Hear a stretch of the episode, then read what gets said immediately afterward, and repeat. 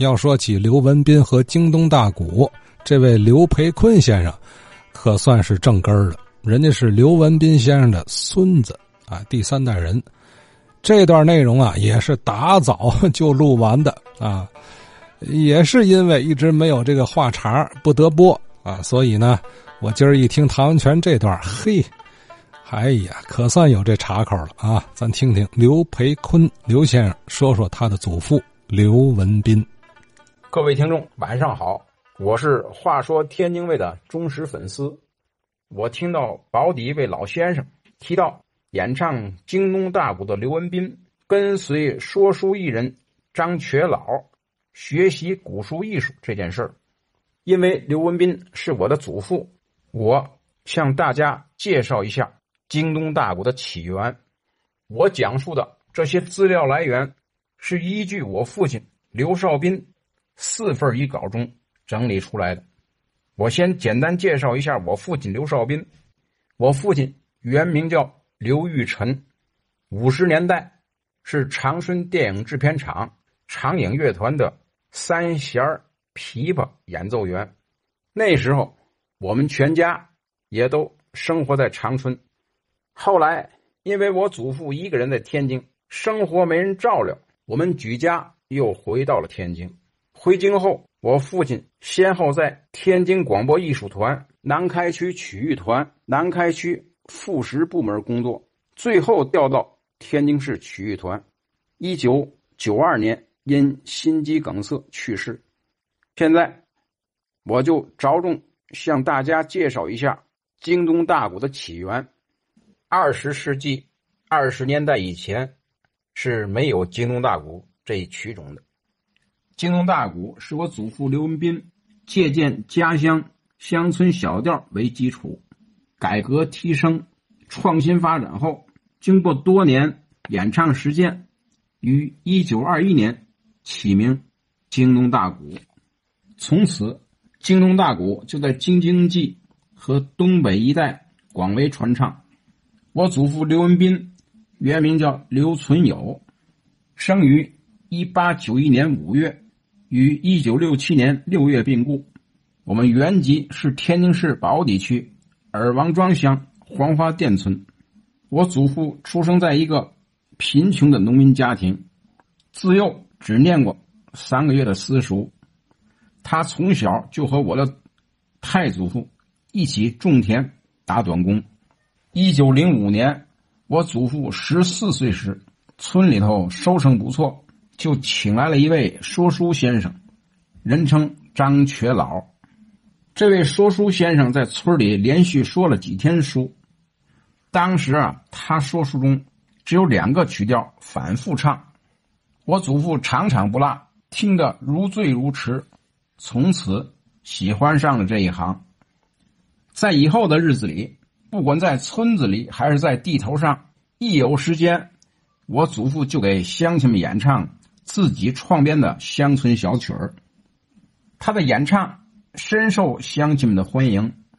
为了提高演唱技艺，他还买了几本书，从中汲取一些词汇。一九一一年，我的家乡遭灾，我祖父请了一位盲人弦师为自己伴奏，到河北省北口外卖年画、卖针头线脑，做小生意。为招揽客户，他边卖货边唱曲儿，不仅生意上有收获，艺术上也有很大提高。逐渐形成自己独特的演唱风格。一九一三年，我祖父又请自己的内弟，也就是我的舅爷，为自己弹弦伴奏，再次到故地演出。这次外出演出遭遇到了很多的坎坷，因为我祖父的嗓音洪亮，他所到之处都受到了众多人的观看，致使其他艺人的演出场地无人问津。这种情况激起了其他艺人们的嫉妒，他们联手排挤我祖父。这些艺人们把我祖父使用的鼓用毛巾盖住，不让他唱，还用江湖术语和我祖父盘道。我祖父从农村出来闯荡，从未见过江湖上的这种场面，更不懂如何应对江湖术语，被逼无奈，只好回乡重谋生路。在常年的江湖游荡中，我祖父遇到过一位老先生。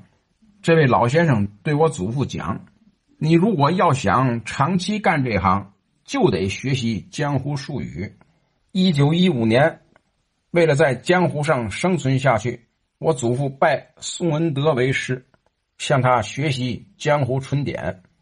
一九一六年，我的家乡因水灾颗粒无收。我祖父就携全家来天津谋生。起初，白天他以剃头、拉人力车为生，晚上走街串巷去演唱。后经旁人指点，他就在南市三不管一带落地演唱。一九二一年，当进入书场演唱时，因所唱曲调没有名称，书场掌柜的没法张贴场报，就征求。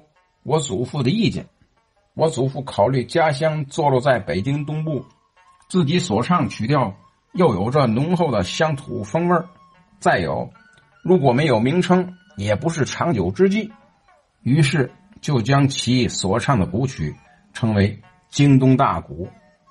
二十世纪二三十年代，我祖父和他演唱的京东大鼓红极一时，在天津人送外号。净街流，那时候有收音机的人家很少，有的商铺为了招揽生意，就在门口摆上大喇叭。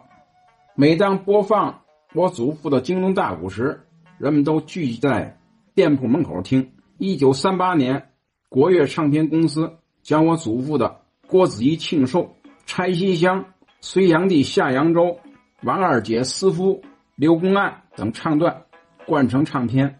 元宵至港澳等地。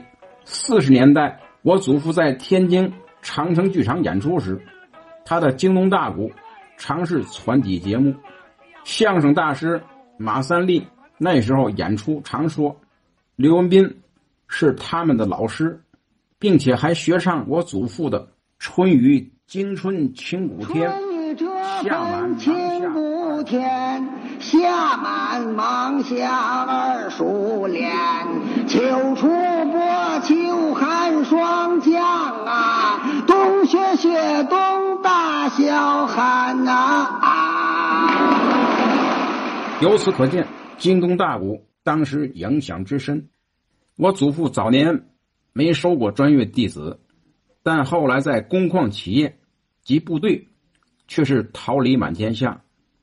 具有代表性的是被全国总工会授予工人曲艺家称号的董湘坤。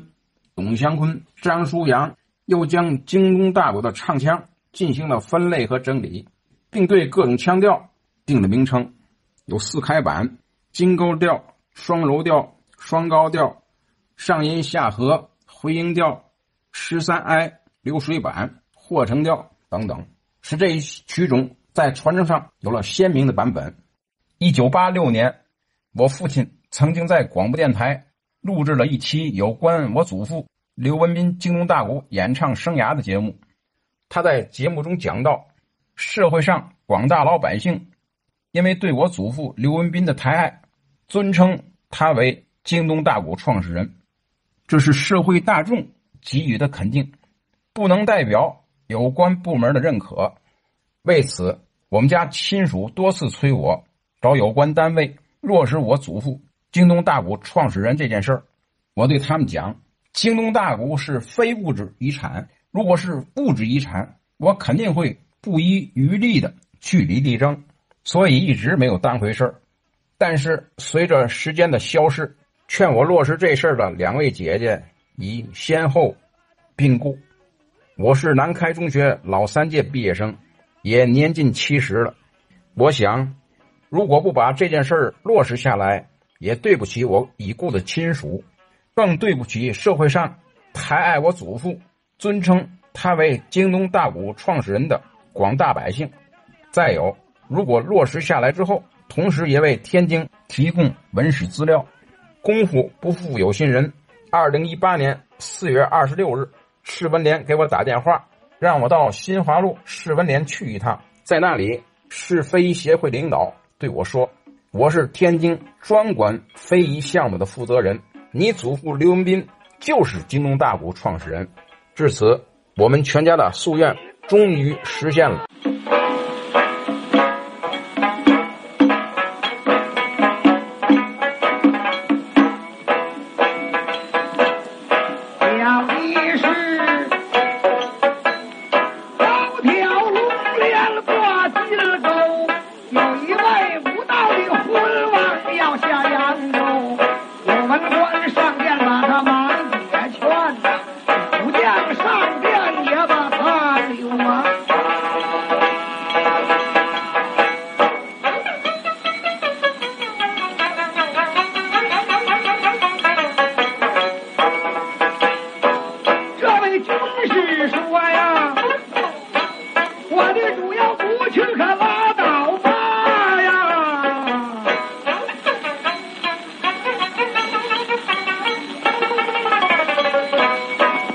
劝了这魂环啊，他不回头。这回啊，先放个水路，他不走，他一心这陆地要走。